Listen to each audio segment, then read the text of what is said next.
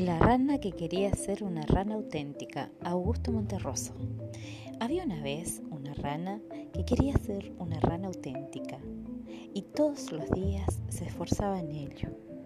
Al principio se compró un espejo en el que se miraba largamente buscando su ansiada autenticidad. Unas veces parecía encontrarla y otras no, según el humor de ese día o de la hora, hasta que se cansó de esto y guardó el espejo en un baúl. Por fin pensó que la única forma de conocer su propio valor estaba en la opinión de la gente. Y comenzó a peinarse y a vestirse y a desvestirse cuando no le quedaba otro recurso, para saber si los demás la aprobaban y reconocían que era una rana auténtica. ¿Y vos qué pensás? Contanos.